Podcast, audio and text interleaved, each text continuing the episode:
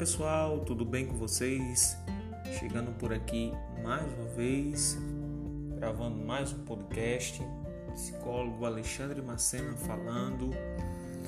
É, hoje a gente vai falar sobre 10 sinais de ansiedade. Né? Você que nos acompanha aqui pelo, pelos podcasts, pelo Spotify e tem interesse em nos seguir nas redes sociais, é, pode nos procurar no Instagram, arroba psi.alexandremacena.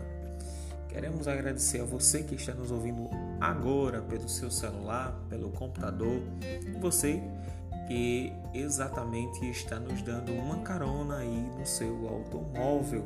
Obrigado por, é, ex, por fazer parte aqui desse podcast, tá bom?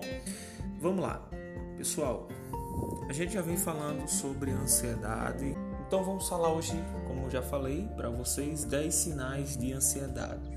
A gente tem sempre em mente que quando a gente fala de ansiedade, geralmente o que se pensa é em um comportamento acelerado, mas que na verdade a aceleração está no pensamento, tá? E não necessariamente no comportamento. Por quê? Porque o pensamento é, do sujeito, ou um pensamento ansioso do sujeito, melhor dizendo, sempre está à frente da realidade. Então, uma vez que esse pensamento está à frente, ele vem antecipando alguns fatos de maneira negativa. E isso aí tá, é, pode trazer, evidenciar é, sintomas físicos da ansiedade. E aí esses sintomas são sintomas que vai aparecer no corpo, né? e aí a gente vai, vai trazer isso bem enfático. E quando a gente tem noção né, dessas questões, a gente fica se perguntando assim, mas quais sintomas físicos a ansiedade pode causar? Vamos lá. Um, o primeiro ponto né, que a ansiedade pode trazer é a questão dos tremores, tá?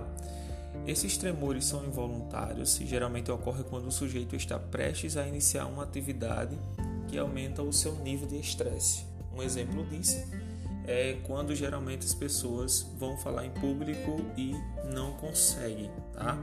Então, acho que é importante deixar claro que nem sempre esses sintomas vai acontecer em todo mundo, tá? É, a gente precisa entender que há uma particularidade para cada pessoa, certo? Então, primeiro ponto aí são os temores, tremores. O segundo ponto é uma é, sudorese excessiva, tá? É literalmente a transpiração excessiva, especialmente nas mãos pés, né? alguns sempre na testa e nas axilas. Então, é o excesso né, desse é, acerbamento do organismo que vai trazer essas reações tá, que muitas vezes escapam, fogem da nossa realidade. Por isso que a gente chama que são ações, pelo menos essas são ações né, é, de controle involuntário, são coisas que a gente não consegue controlar. Uma outra coisa também muito característica são a arritmia cardíaca, né? aquele momento em que é, bate um aceleramento no coração e aí várias pessoas têm a sensação de que vai acontecer alguma coisa naquele exato momento, certo? Quarto, respiração acelerada. A respiração é bem característica é, na ansiedade, porque quando isso acontece, a pessoa pode começar a respirar tá? pela boca de maneira bem agitada. Então, é bem característico a respiração acelerada. É, geralmente, quando o coração ele acelera, a respiração também pode estar associada, os dois sintomas podem estar bem associados, certo? Mas pode acontecer também de modo é, distinto, separado. Quinto, tensão muscular. Quando a ansiedade persiste e é intensa, geralmente os músculos ficam carregados de tensão. É quando é, o desconforto ocorre nessa região muscular mais específica do corpo, que geralmente é nas costas, pescoço e ombros, tá? Então, aquela tensão muscular que às vezes as pessoas não conseguem nem se mexer, nem se movimentar, que vão sentir dor. E de fato é uma sensação extremamente desconfortável, tá? 6. Dores na cabeça. As dores na cabeça também são sintomas muito característicos da ansiedade e é, estas são causadas entre outras, né? Que também pode ser causada pela tensão muscular, certo? Mas aí pode também ser causado pelo acúmulo de tarefas, acúmulo de situações que muitas vezes é, a gente vai procrastinando e pode sim é, trazer dores na cabeça, certo? 7. Boca seca.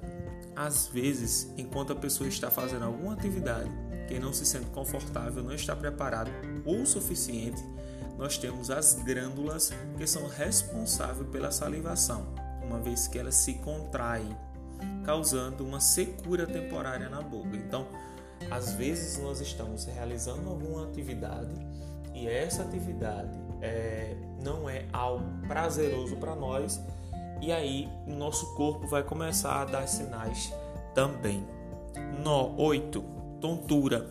Essas tonturas uh, ocorrem quando a ansiedade está muito intensa, tá? No momento em que a pessoa sente, é, se sente mal? E ali e aquela atividade que geralmente tá, pode estar tá realizando uma atividade, aquela atividade vai gerar um desconforto e aí surge também aquela tontura.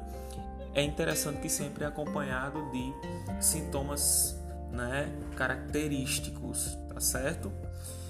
É, uma outra coisa também, aí o 9, é a mix, mixação frequente, é, que são a necessidade frequente de urinar, né, que também são causadas pela ansiedade. Geralmente, quando se está muito ansioso, pode se acontecer também das pessoas irem bastante no banheiro. Tá? E 10, desconforto abdominal. Né? A gente sabe que a área do abdômen é uma característica clássica de pessoas ansiosas, especificamente né, a dor nessa região abdominal por causa da pressão emocional. Então é muito comum pessoas sentirem esse desconforto abdominal, tá certo, pessoal? Então aí hoje a gente trouxe é, essas características, né, esses sintomas da ansiedade. Trazemos aí 10 sintomas de ansiedade, tá certo? Para que vocês possam conhecer mais, conhecendo saber um pouco lidar com as suas emoções, né, com o que acontece em você, podendo também ajudar outras pessoas, tá certo? Com relação a isso. No nosso próximo podcast, nós vamos trazer formas de tratar ou como lidar com essas questões, tá bom, pessoal? Até a próxima, até a próxima, nosso próximo encontro, até o próximo podcast, tá? Tchau, tchau.